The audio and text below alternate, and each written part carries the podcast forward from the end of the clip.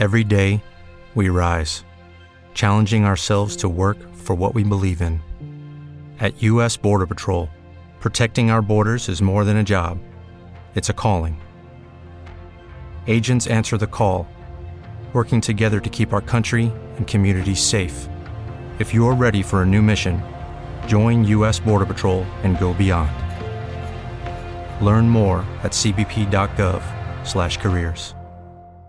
Pero nosotros llevamos nueve años trabajando en en propósito de marca o en sense making, que es darle un significado a tu marca. ¿Qué significa tu marca más allá del producto que vendes? ¿no? Y ese significado para demostrarlo tanto en tu cultura interna como en tu innovación, en, en comunicación, incluso en impacto social. Y ahí descubrimos el mundo de propósito y empezamos a crear metodologías para ayudar a los clientes a redescubrirlo, porque nuestra convicción es que está dentro. Cuando empezamos a trabajar en un propósito, nosotros decimos, no hay que inventárselo, no hay que fabricarlo, no se crea un propósito, sino que se redescubre porque ya está dentro dentro. Entonces, metodologías que básicamente es un viaje al centro de la esencia de la compañía y que entre todos lo vamos redescubriendo y una vez que lo tenemos encima de la mesa se convierte como nuestra brújula colectiva para todo lo que la compañía hace y dice.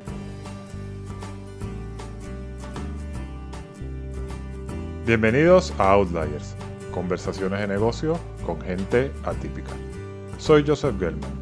En el episodio de hoy, Alex Payete, fundador y Chief Strategy Officer en Picnic.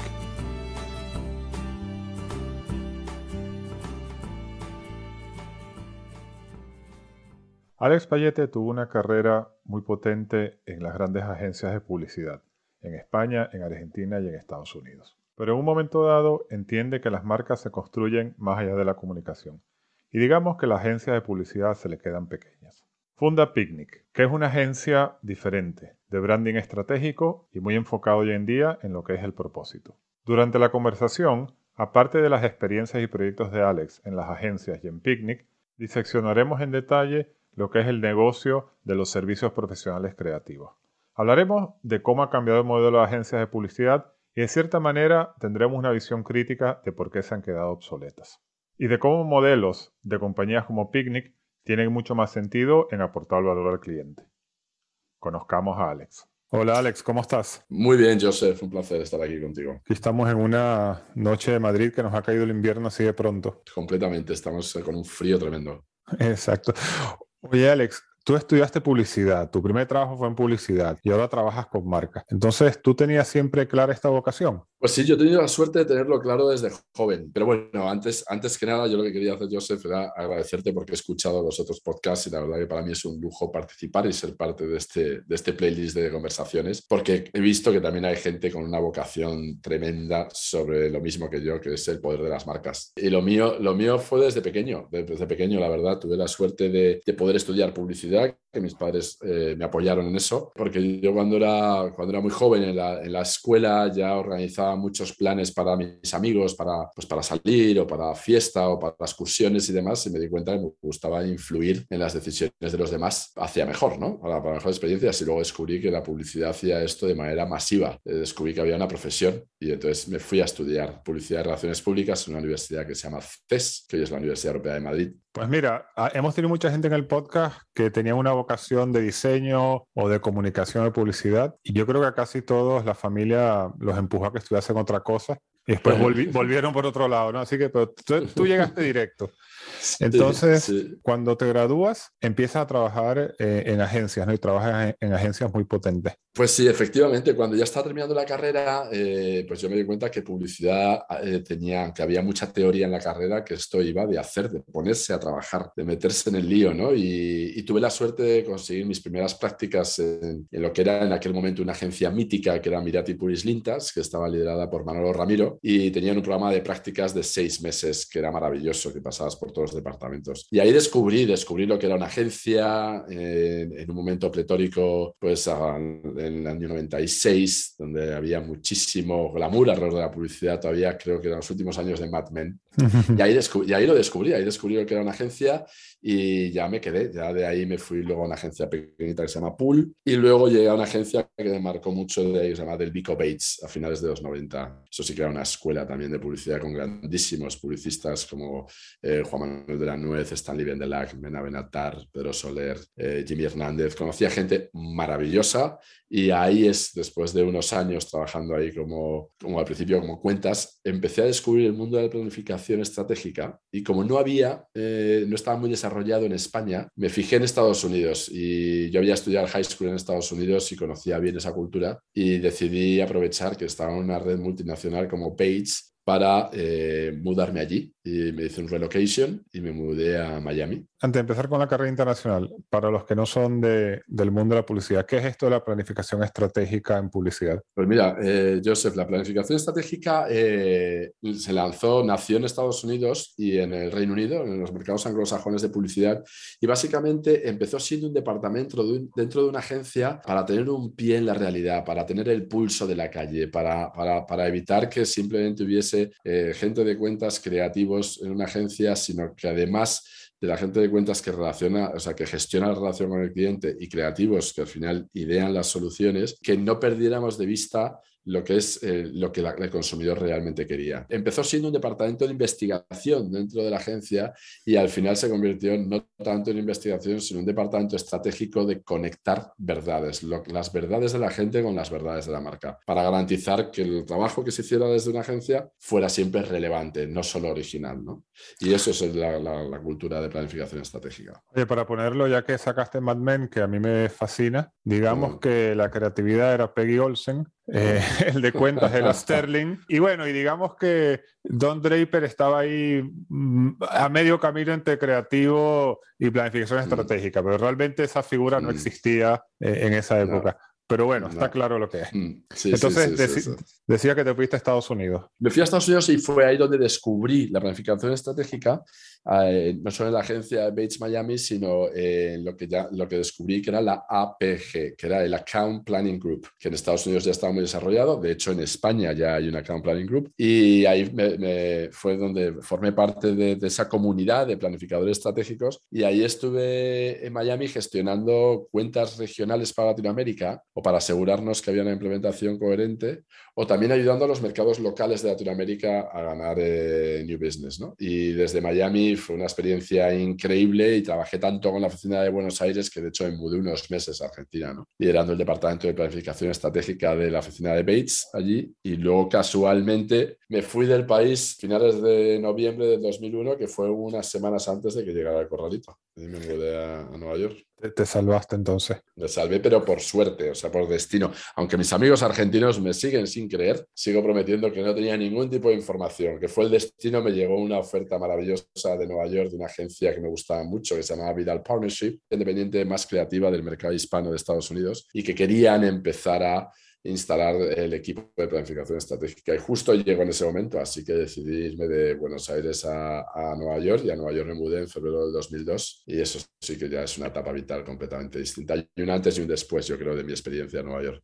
¿Cómo era diferente la policía de Nueva York creo que habías experimentado hasta ese momento? Joseph, había, eh, la gran diferencia era el nivel de rigor y de, de, profesionalidad y de cómo se respetaban los tiempos y cómo se el, el, respeto mutuo que había entre agencias y, y, clientes, ¿no? O sea, era un volumen de trabajo muy serio, o sea, se manejaban cuentas nacionales tipo Nissan, Home Depot, Heineken, Mastercard, y había muchísima seriedad, mucho rigor, se definían muy bien los scope of work, algo que todavía a día de hoy en, en Latinoamérica y en España a veces son ambiguos, y ahí no hay nada de ambigüedad, ahí está todo clarísimo. Y hay muchísimo respeto hacia las agencias por parte de los clientes. Y es verdad que, que también muchas veces, como todo, ¿no? el exceso de rigor pues a veces pues limita la frescura o la improvisación. Entonces quizá creativamente no era tan bueno como puede ser Latinoamérica o España, pero estratégicamente y empresarialmente era impecable. O sea, no tenía fisuras, eh, funciona muy bien. Y ahí aprendí cómo funciona una máquina perfecta. Cada vez que íbamos a hacer new business,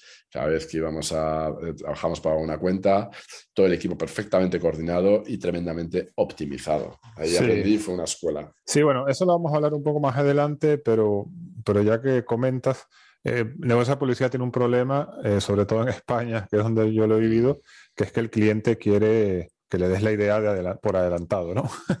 Como mm, que quiere, oye, tú hazme el trabajo y después veo si te lo pago o no. Pero bueno, después hablaremos de eso, pero eso en el mundo anglosajón eh, no existe, ¿no? No existe. Pero bueno, bueno, yo voy a adelantar. Tú después volviste a España, estuviste eh, en Lowe, estuviste en Lola, mm. estuviste en WPP, o sea, estuviste en varias agencias muy importantes y, en puestos cada vez más importantes. Entonces, cuéntanos mm, en toda tu experiencia en la publicidad algunos de esos proyectos súper chulos que hiciste, icónicos. Pues, Icónicos, pues mira, icónico yo te diría que cuando, cuando regresé a España yo quería trabajar desde España para afuera y no existía. Entonces en aquel momento conocía al que luego fue mi socio, Fernando Vega Olmos, que él ya estaba a punto de arrancar un proyecto dentro del Low y les planteó abrir una oficina en Madrid Global que fuera, que mezclara el rigor europeo con la frescura latina. Se llama Low Latina, se llama Lola. Y él cuando estaba por abrir Lola me dijo, necesito una pata estratégica para proyectos globales. Y me sumé al proyecto y el primer proyecto fue el que más yo tengo, que fue Magnum,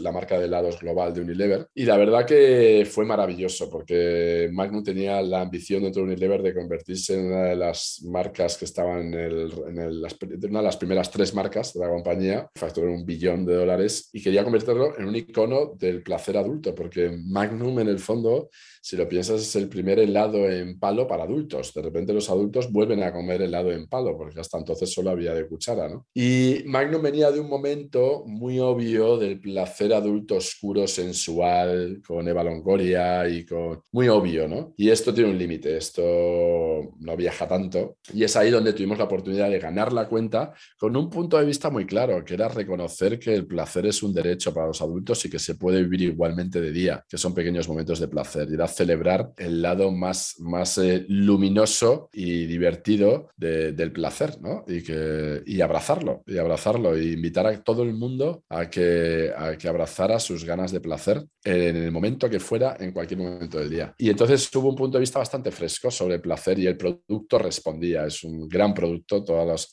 Todas las nuevas eh, variantes que saca Magnum están al nivel, eh, son espectaculares y no para de innovar. Y son distintas oportunidades de tener pequeños momentos de placer. Y se hizo pues, pues entendiendo lo que era placer en la cultura popular, ¿no? vinculando el placer al pop culture, con la música, con el cine, con la moda. Y, bueno, fue un exitazo y la marca efectivamente superó el billón y a día de hoy creo que está también entre las top 3 de, de Unilever. Ah, muy bien. Oye, y ya que estamos empezando a hablar de esto de crecimiento, ¿cómo es el, el negocio de una agencia de publicidad? O sea, ¿cuáles son los economics? ¿De qué ganan dinero? Mm. Cuéntanos un poco eso, o sea, porque mm, pues, a nosotros nos parecen, bueno, son unos señores ahí que hacen unas películas muy bonitas, pero no sabemos si ganan fees, si le cobran al cliente por el trabajo. Cuéntanos un poco cómo es el negocio. Pues mira, ha cambiado bastante, bastante, porque antiguamente las agencias de publicidad eran agencias creativas y agencias de medios, entonces gestionaban también la, la planificación y compra de medios. Eso hace tiempo que cambió. Desde que se desligó, pues básicamente hay agencias de medios que hacen planificación y compra y luego la agencia creativa que hace pues, la estrategia y la creatividad. Cuando se separaron estas dos cosas, en aquel momento, estoy hablando principios de los 2000, finales de los 90, principios de los 2000, cuando ya las agencias solo hacían creatividad, en aquel momento todavía el acceso al talento creativo era bastante restringido para los clientes. ¿no? Es decir, los clientes no, todavía no existía YouTube, no existían las redes sociales, entonces, si querías creatividad, tenías que ir a, una agencia creativa. ¿no? Y entonces ahí es donde las agencias todavía jugaban el privilegio de tener el talento in-house que no estaba accesible a todo el mundo. En cuanto el talento se empezó a abrir un poco, ya los clientes vieron que la creatividad la podían encontrar en muchos otros sitios, no solo en una agencia. Y entonces las agencias de repente cambiaron su modelo, que era ir a concursar. Los clientes decían, bueno, voy a ver quién tiene las mejores ideas. Y de repente las agencias empezaron a regalar su principal valor, que son las ideas creativas para demostrar su capacidad. En vez de compartir una reflexión de cómo lo resolvían, cuando las agencias veían que el resto de agencias regalaban las ideas, pues también ellos. Entonces los clientes se acostumbraron a recibir ideas gratis y como todos sabemos, eh, la gente no valora lo que no paga. Entonces, pues eh, las agencias, eh, su modelo de negocio empezó siendo, como te decía, medios y fee, y ahora solo es fee de honorarios, y cada vez los honorarios son más ajustados. Las agencias de alguna manera también en las producciones intentaban compensar cuando hacían producciones audiovisuales o gráficas, que ahí había mucho dinero, pues intentaban compensar los horarios fijos con comisiones a las producciones. Pero esto ya ha acabado porque ya los clientes directamente contratan ellos las producciones. Total, que el negocio de las agencias a día de hoy cada vez se estrecha más la posibilidad de hacer un buen negocio, pues porque solo son honorarios. Y encima, en los últimos dos o tres años, los clientes buscan agencias no para un fee anual o retainers fee, sino por proyecto. Y entonces ya el negocio cada vez es más insostenible para una agencia porque tiene que mantener todo un pool de, de nóminas para clientes que no les garantizan un fee anual, sino fee por proyecto, que a lo mejor son tres o seis meses y que solo le paga por los honorarios. Entonces, se tiene que reinventar. Es interesante. Yo estuve ligado al grupo BBDO aquí en España del 2003 al 2007, 2008. Y bueno, yo, yo venía a McKinsey y a mí me llamó mucho la atención, ¿no? Porque yo claramente veía todos estos problemas en el negocio que tú decías y veía que, que parecía que se les habían pasado todos los, todos los negocios y no habían visto ninguno, ¿no? Todos los temas de agencias de diseño de verdad de branding no lo habían visto. Todo el tema de branding estratégico no lo habían visto. El tema de investigación de mercado ni lo lieron y, lo montaron otras empresas. Inclusive, por equipo del podcast han pasado gente que montaron agencias digitales, básicamente que trabajaban para las agencias porque las agencias no sabían hacerlo. Y siendo duro, porque yo creo que lo merecen, a mí en esa época me pareció un ambiente bastante mediocre y, obsoleto. Hmm, hmm. Bueno, yo creo que también Joseph es el precio de la soberbia intelectual. Yo creo que en aquel momento había gente en las agencias que viendo que estaban saliendo o sea, que estaban habiendo nuevas necesidades, había, aparecían nuevas necesidades por parte del cliente y que se ofrecían, como tú bien dices, soluciones de diseño, soluciones de branding, soluciones digitales, las agencias pensaban que eso era pequeño y que ellos se quedaban con lo importante, que eran las ideas creativas, las que salían en televisión. Y al final, cada vez cuando vieron que eso cada vez era menos relevante, pues ya era demasiado tarde. Y efectivamente, el modelo de negocio de agencia a día de hoy se está quedando obsoleto. Lo que no se está quedando obsoleto es el talento. Hay gente talentosísima dentro de las agencias que el que se lo puede permitir o el que se está atreviendo, tanto el talento estratégico como creativo, está saliendo. Otros se quedan atrapados en el modelo antiguo, pero otros están saliendo, se atreven a salir de la zona de confort para seguir creciendo y aportando valor a las marcas desde nuevos formatos. Pero hasta entonces, efectivamente, era un modelo donde se habían asentado en su zona de confort viendo cómo el negocio se les iba, pero también hay una cosa, que hay mucha gente que ha hecho mucho dinero, sobre todo en las multinacionales, y esa zona de confort está hecha de velcro, no hay quien les mueva a muchos, hasta que no les echen.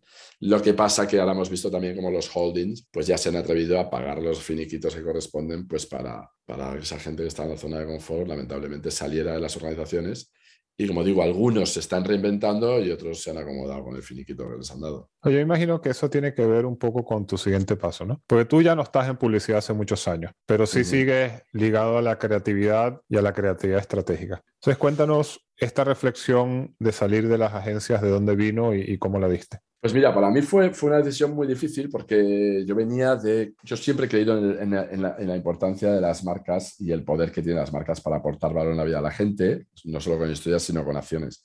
Y llevaba bastante tiempo en agencias y la última era WPP, donde estaba en una unidad que se llamaba Global Task Force, que era como lo que llaman un SWAT team, ¿no? Como un equipo de geos, de, de bomberos que íbamos por el mundo apagando fuegos a distintos mercados con marcas globales como Vodafone, HSBC, Heineken, Coca-Cola, etc. Conocía gente maravillosa, pero ahí empecé a sentir que eh, no todos los problemas de las marcas que nos ponían delante se solucionaban con comunicación.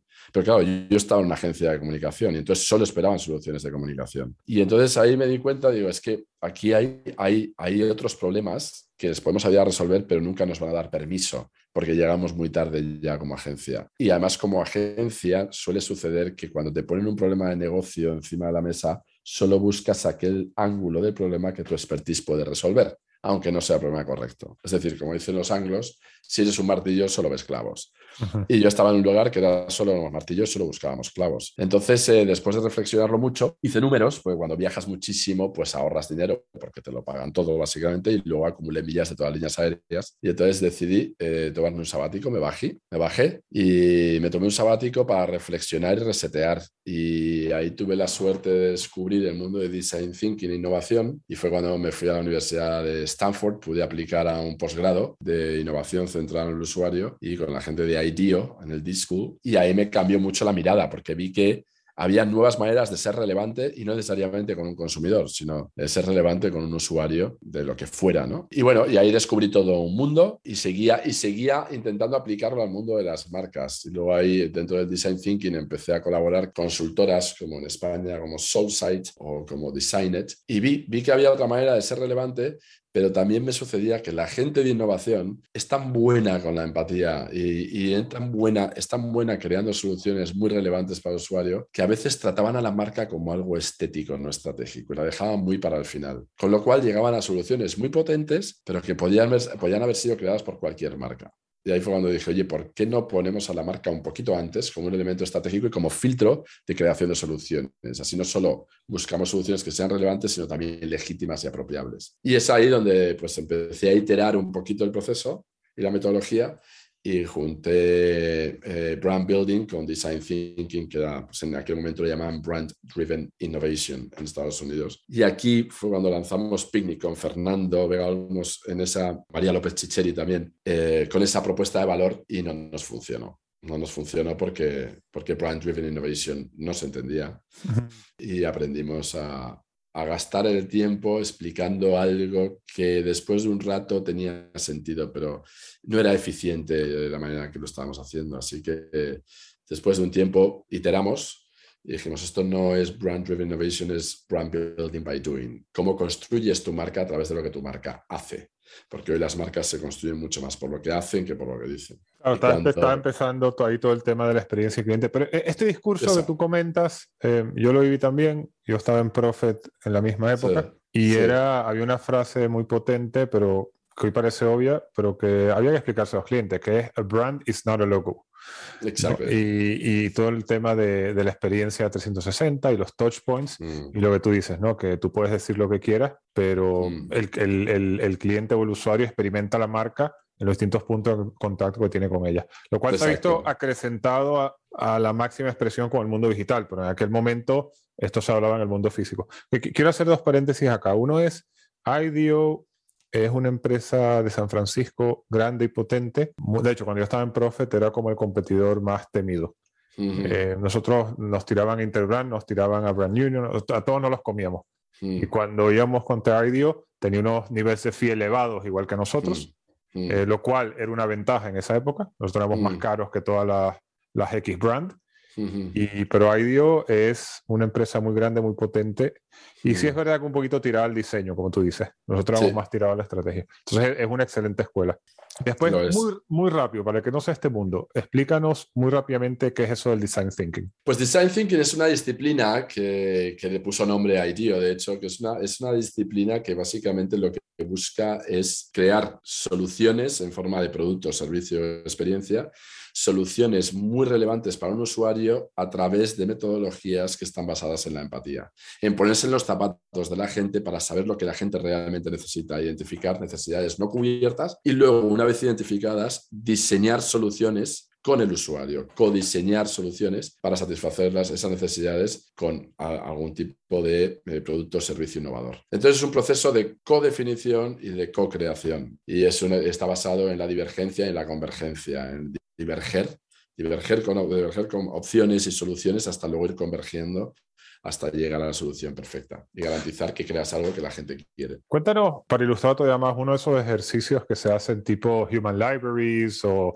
o, Safaris, o sea, yo por lo menos cuando hacía esto a mí me gustaba mucho Human Library, pero cuéntanos el, el, tuyo eh, el que más te gusta utilizar, que sé que no es aislado, que va en, un diseño total, y, cuéntanos un ejemplo de cómo lo hacías. Que a nosotros nos gusta utilizar, de hecho lo seguimos utilizando, eh, es el mapa de empatía, que esto lo creó Explain, la consultora que está en, en Oregón, en Portland, que han abierto también ahora en España. Y básicamente es, es un canvas que te permite ir volcando observaciones y luego destilando conclusiones, ¿no? Y que te permite ir volcando lo que, lo que esta persona oye, ve, dice y demás, lo más obvio, para luego destilar lo que llaman los pains and gains, ¿no? Las frustraciones y las motivaciones. Entonces, la manera en la que vas poblando esto con el equipo es teniendo un canvas grande en la sala y durante una o dos semanas, cada día, vas poniendo ahí tus notas, tus post-its, ¿no? Para luego ya en grupo compartirlas y destilar las, las motivaciones o frustraciones juntos. Y entonces, la manera de adquirir estas observaciones, a mí las que más me gustan, como tú bien has mencionado, el Safari y también el Shadowing. ¿no? El Safari es vivir en primera persona lo que vive tu usuario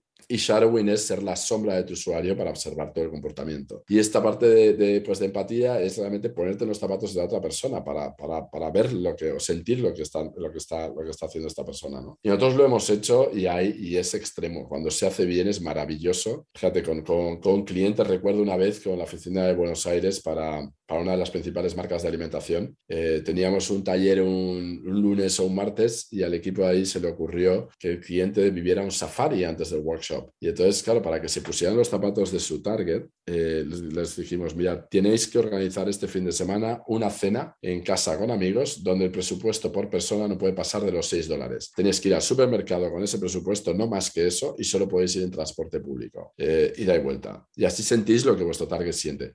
Y bueno, el lunes, cuando vinieron al taller, vinieron todos tremendamente conectados todos con su target porque además hizo un tiempo horrible y contaba uno de los, de los C-Level, allí uno de los directivos decía que salió del supermercado con las bolsas cargado, estaba lloviendo, se empezó a hacer de noche y no se podía tomar un taxi porque era la prueba que tenía que pasar. Eh, lo pasó hasta mal, ¿no? Entendió, entendió cómo, cómo su target, lo que tiene que, por lo que tiene que pasar su target cuando va a comprar sus productos, ¿no? Para que no, y, y eso nos ha ayudado muchísimo a empezar desde la empatía pura, ¿no? Y eso es, eso es un safari, eso es vivir en primera persona lo que tu usuario vive. Y luego lo vas volcando en el mapa de empatía y luego lo vas, vas, vas analizándolo y compartiendo con amigos. Eh, interesante porque esto es muy potente, pero hay que saber hacerlo. Porque yo me he encontrado con muchas empresas que les cuesta mucho, tú decías divergencia y convergencia.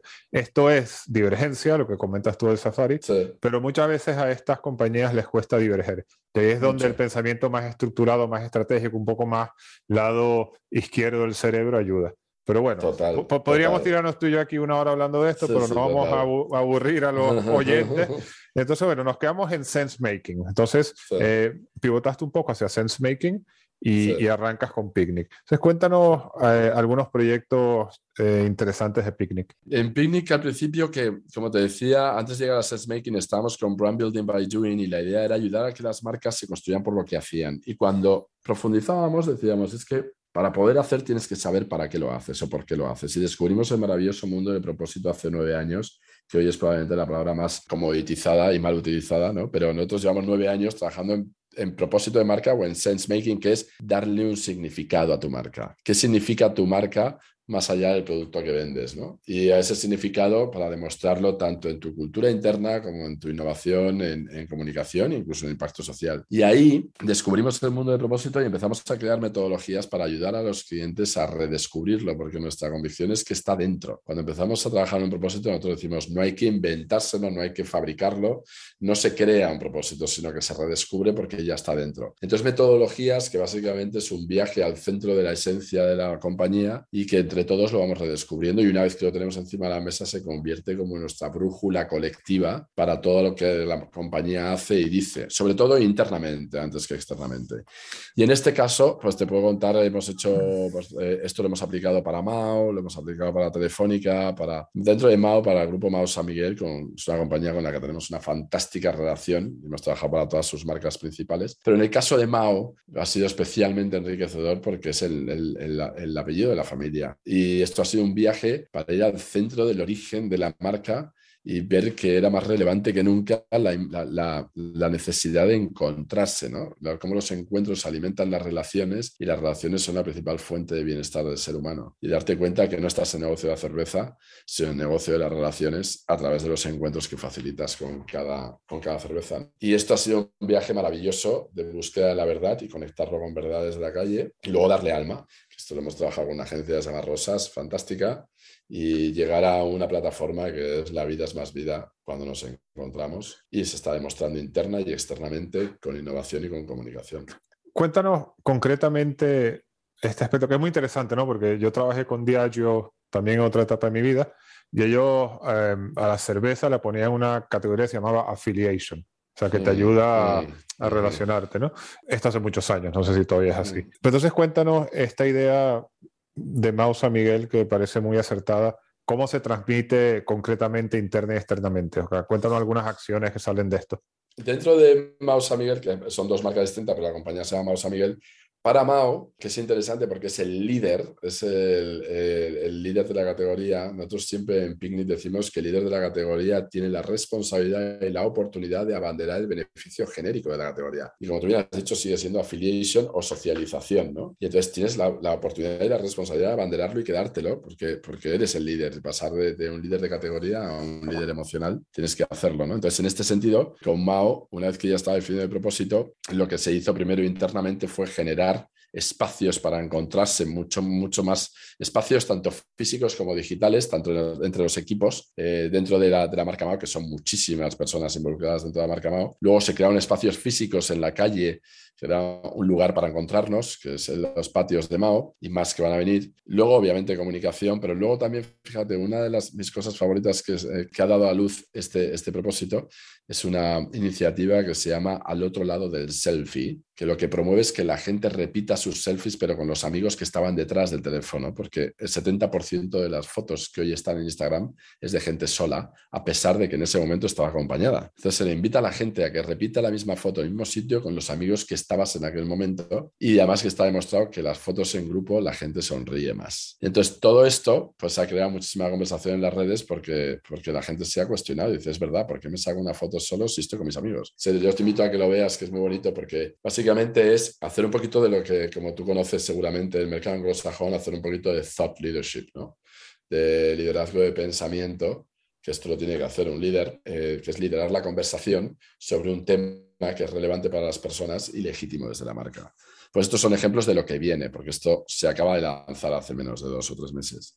¿Y algún otro cliente? Pues mira, sí, Telefónica, nosotros tenemos el, placer de trabajar con Telefónica desde hace casi dos años y es una marca icónica que además ha ganado muchísima relevancia durante la pandemia porque ha sido fundamental el rol que ha tenido y ha sido eh, perfecto el funcionamiento, no ha habido ni un error. ¿no? Y descubrimos un, cómo, la compañía se, se volcó en el momento donde nosotros estábamos trabajando en tangibilizar su propósito. Telefónica tiene un propósito que ya estaba antes de que entráramos nosotros, que se llama hacer nuestro mundo más humano conectando la vida de las personas. Y lo viven, esto lo viven internamente, pero había que tangibilizarlo. Y gracias a la pandemia, que pasaron cosas maravillosas a nivel humano, pasaron muchísimos dramas también a, a nivel humano y muchísimas pérdidas y muchísimo miedo, pero se vieron, se vieron gestos de humanidad espectaculares entre personas, entre empresas y personas. Fue maravilloso. Y esto es lo que hicimos poner en valor. Hicimos algo táctico, que a veces sucede, cuando haces algo táctico, de repente aparece una semilla de algo muy estratégico. Y esto es lo que pasó con Telefónica. Eh, hicimos una serie de tácticas que venía con un mensaje muy claro que reflejaban lo que estaba pasando en la sociedad, que era que cuando, cuando las personas conectamos, somos capaces de hacer cosas increíbles, de lograr cosas increíbles. Y esto era una verdad que estaba pasando durante la pandemia. Pero nos dimos cuenta que era una verdad que aplicaba temporalmente. Lo que pasa es que era más evidente durante la pandemia. Hicimos unos vídeos con unos estorninos y donde hacíamos la metáfora de la, magia de los dibujos que hacen los pájaros estorninos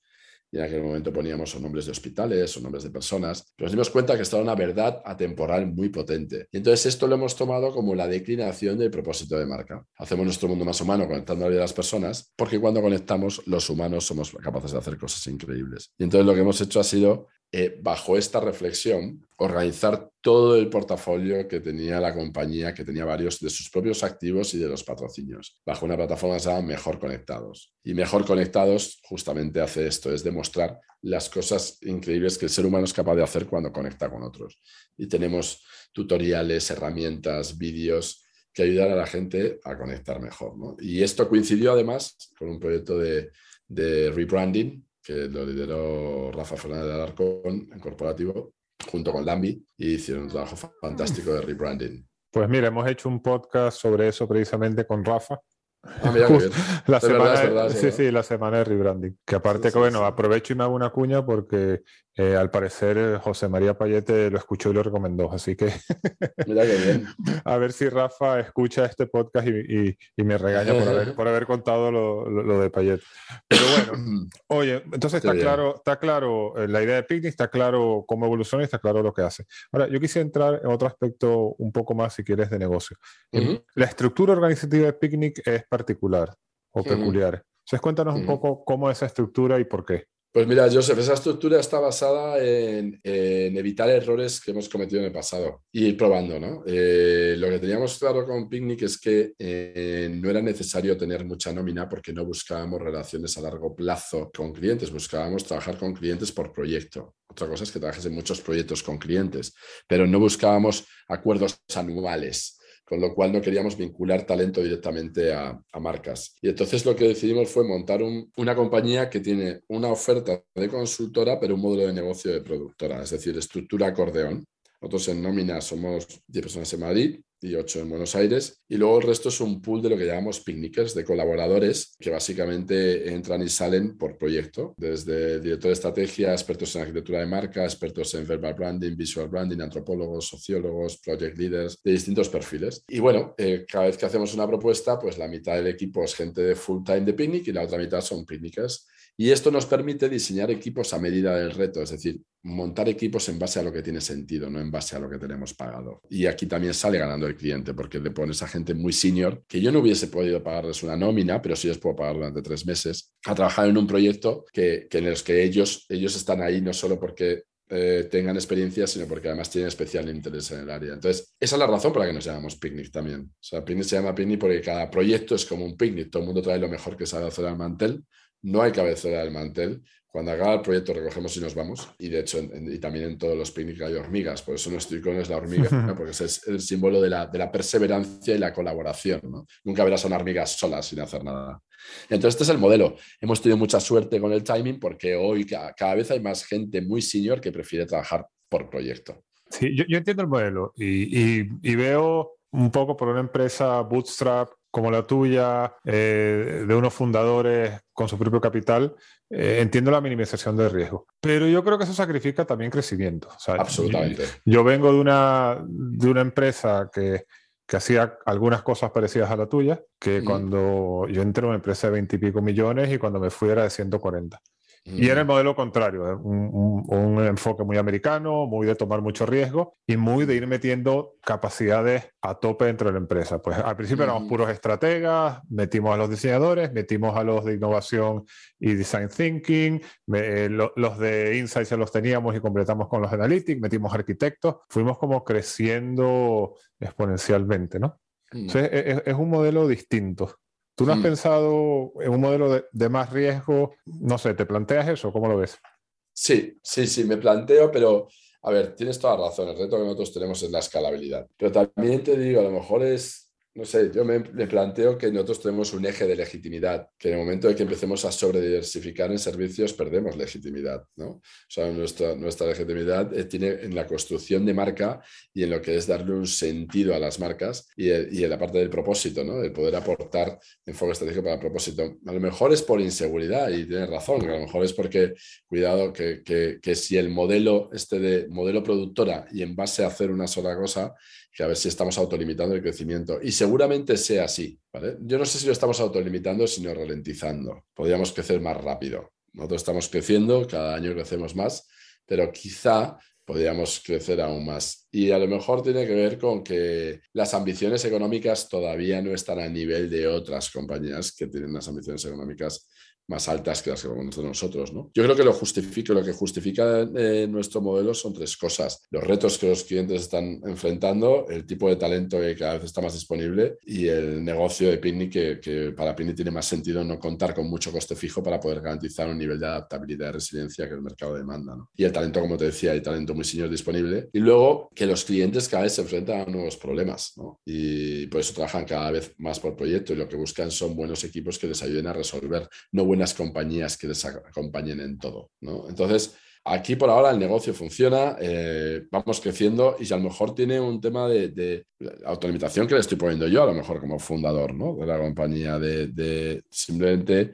buscar un crecimiento intelectual ¿no? y buscar ese enriquecimiento intelectual más que enriquecimiento de un negocio. Y a lo mejor en el momento que me dé cuenta que yo soy el que está autolimitando el crecimiento, te aseguro que hablaré con gente como tú, que tiene experiencia, para que me, que me dé ese wake-up call y me diga, tienes que cambiar porque estás, te tienes que poner a un lado y dejar que crezcan los demás. Bueno, en tu, sí, en tu, favor sí, voy a decir que en España es más complicado que, que en otros países hacer esa escalabilidad.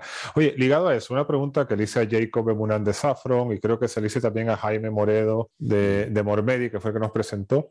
En esta época se han vendido muchas empresas creativas, de estrategia creativa, pues vamos, empresas que hacen las cosas diferentes, como es el caso de Picnic. ¿Tú te has planteado vender? ¿Has tenido oportunidades? ¿Es algo que, que no has querido? Pues mira, eh, Joseph, te, me preguntas con, con, transparencia, te contesto con transparencia. Nosotros hemos tenido oportunidad de vender Picnic en más de una ocasión y por ahora no lo hemos hecho por dos razones, porque no tenía, no, no era el fit perfecto, pero sobre todo porque no era el momento perfecto también. Yo creo que uno tiene que vender cuando lo que tiene ya es escalable. Cuando dices, vale, a mí me gustaría hacer lo que hago multiplicado por 10. Eh, yo creo que la ventaja de, de venderte a un grupo grande o integrarte dentro de una multinacional es tener más acceso, más acceso a oportunidades, a clientes, a talento y a recursos. ¿no? Que yo es lo único que he hecho de menos de la multinacional, más acceso. Entonces, creo que cuando buscas ese más acceso es para hacer de lo que estás haciendo, hacerlo muchas veces. Y yo creo que eh, por ahora no hemos vendido también porque lo que estamos haciendo todavía no es lo que queremos hacer. Y entonces nos da pánico el decir, eh, qué horror si, nos compran y solo nos dejan hacer lo que hacemos bien, porque entonces ya eh, vamos a perder la capacidad de crecer intelectualmente y lo que vamos a crecer es exponencialmente. Entonces, ni por el fit ni por el momento. Ahora, no te niego que en uno o dos años el, momento sea el correcto y a lo mejor aparece el, fit perfecto. Sí, ahí tienes un punto, ¿no? Que tienes que tener un, un tamaño adecuado con respecto adquiriente para que no te diluyas. Hay casos de empresas potentes de este espacio que se han diluido totalmente y han casi que desaparecido. Pero bueno. Sí, es una pena. Es una pena. Grandísimas marcas han desaparecido por integrarse en un ecosistema demasiado grande. Sí, ok. Oye, una última sobre Picnic. ¿Hacia dónde va Picnic? ¿Cuáles son los próximos pasos? ¿Cuál es tu visión para la empresa? Para mí, Picnic va a ser cada vez un aliado de los CEOs, ir más allá de marketing y en el momento donde los CEOs se van a dar cuenta que su capacidad de impacto es mucho mayor, capacidad de impacto en sus empresas, en sus empleados, en sus sectores y en la sociedad. Pasar del propósito al progreso, el conseguir que las compañías y los líderes de las compañías se den cuenta que las compañías ya no solo son generadoras de riqueza, sino generadoras de progreso. Y, cómo, y qué tipo de legado quieres dejar tú como líder. Entonces yo veo a Picnic como un aliado de los líderes que realmente quieran dejar un legado y que sean conscientes del impacto que tienen en el progreso de sus empleados, de su sector y de la sociedad en general. Y ahí es donde veo que es pues, una consultora, un aliado y nos va, a que trascienda el marketing y que se meta fundamentalmente en el estilo de liderazgo. Hay una cosa que cada vez tenemos más clara en Picnic y es que tu cultura interna es el primer activo de negocio y el primer activo de marca. Y cada vez estamos trabajando más en la tangibilización de tu propósito, en cómo tratas a tu gente, ¿no? Porque hoy las compañías son absolutamente transparentes, o sea, te transparentas o transparentan, y más vale que eso lo tengas en, en cuenta. Entonces, Picnic será, ojalá, un aliado clave para aquellos líderes que, quieren dejar un legado y que quieren que este legado tenga forma de, progreso para, para los propios empleados. Pues mira, escuchándote hablar así, mm, me vuelvo sobre mi pregunta de por qué no has vendido y yo creo que con esa propuesta de valor que tienes, que es muy potente, yo creo que donde sacarías más, más, provecho no es vendiéndole un grupo más grande, sino fusionándote con otra consultora. Y no sé, y, hago aquí una cuña a ver si lo escuchan. Yo, yo miraría Walk Leadership. que ah, hemos tenido a, los dos fundadores en el, en el podcast, pero bueno, ese... ese Oye, pues no, es, no, es, mala esa, ¿eh? muy, buena, muy buena. ¿Sabes qué? ¿Sabes qué? Que en el fondo, mira, yo creo que eh, eh, la moraleja para mí, después de estado nueve años con Pini, es que al final, que da igual que lo llames propósito, da igual que lo llames marca, da igual que lo llames progreso. Al final esto va de algo tan simple y tan potente como aceptar que para crecer hay que trascender. O sea, esto va de trascender para crecer, de que trascender una, una, transacción y de trascender para que crezcamos todos, no solo tú como compañía. Y en las compañías que entienden esto, que generar valor ahí fuera te genera valor de compañía, son las compañías que mejor van a prosperar en el futuro, lo tengo clarísimo. Y para eso hace falta un tipo de liderazgo que tenga esta convicción de que eh, vender no es la única manera de crecer, vender más no es la única manera de crecer, vender mejor te puede, hacer, te puede dar un crecimiento bastante más sostenible. Así es. Bueno, y Alex, la verdad que hemos hecho una conversación muy profunda en temas de publicidad, comunicación, marketing, branding, el negocio subyacente, que parecíamos un poco un, par de frikis hablando de esto. y espero que a los que no son de este sector les haya interesado también. Total, totalmente. Oye, mira, te quería agradecer que hayas estado en el podcast. Como te digo, a mí me ha gustado mucho porque este es un poco mi elemento. Entonces, gracias por tu tiempo. Gracias a ti por, por, de verdad, José, por el tiempo que le has puesto para esta conversación, que, que, se nota y que el cuidado inspira ganas de cuidar. Así que muchas gracias a ti por, eh, por el esfuerzo que has, que has puesto. He disfrutado mucho. Muy bien, gracias. Oye, para finalizar, eh, ¿el éxito que tú has tenido crees que se debe a que tú tienes un talento innato, a que has trabajado muy duro o has tenido suerte? La suerte, como decía, la suerte tiene que brillar trabajando y a yo he trabajado muchísimo desde muy pequeño y he tenido la suerte de combinar trabajo y vocación. Y cuando tienes, estás dispuesto a trabajar las horas que haga falta sobre algo que, que realmente te inquieta, eh, de repente aparece la suerte. Y la suerte para mí es como, como un acelerador que aparece, pero no, nunca puedes empezar o nunca puedes confiar 100% en suerte. Entonces, en mi caso es en ese orden, es vocación, trabajo y suerte, pero mucho, mucho, mucho trabajo. Esto fue Outliers. El episodio de hoy fue grabado el 29 de noviembre del 2021. Si te gustó, por favor suscríbete en Spotify o en cualquiera de las plataformas de podcast. Soy Joseph Gelman. Para contactarme puedes hacerlo a través del perfil de LinkedIn Outliers Podcast. Gracias por escuchar.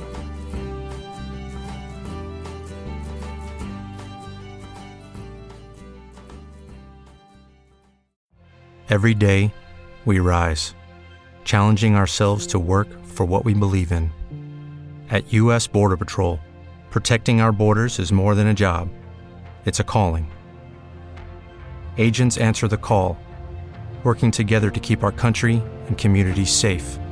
If you're ready for a new mission, join U.S. Border Patrol and go beyond.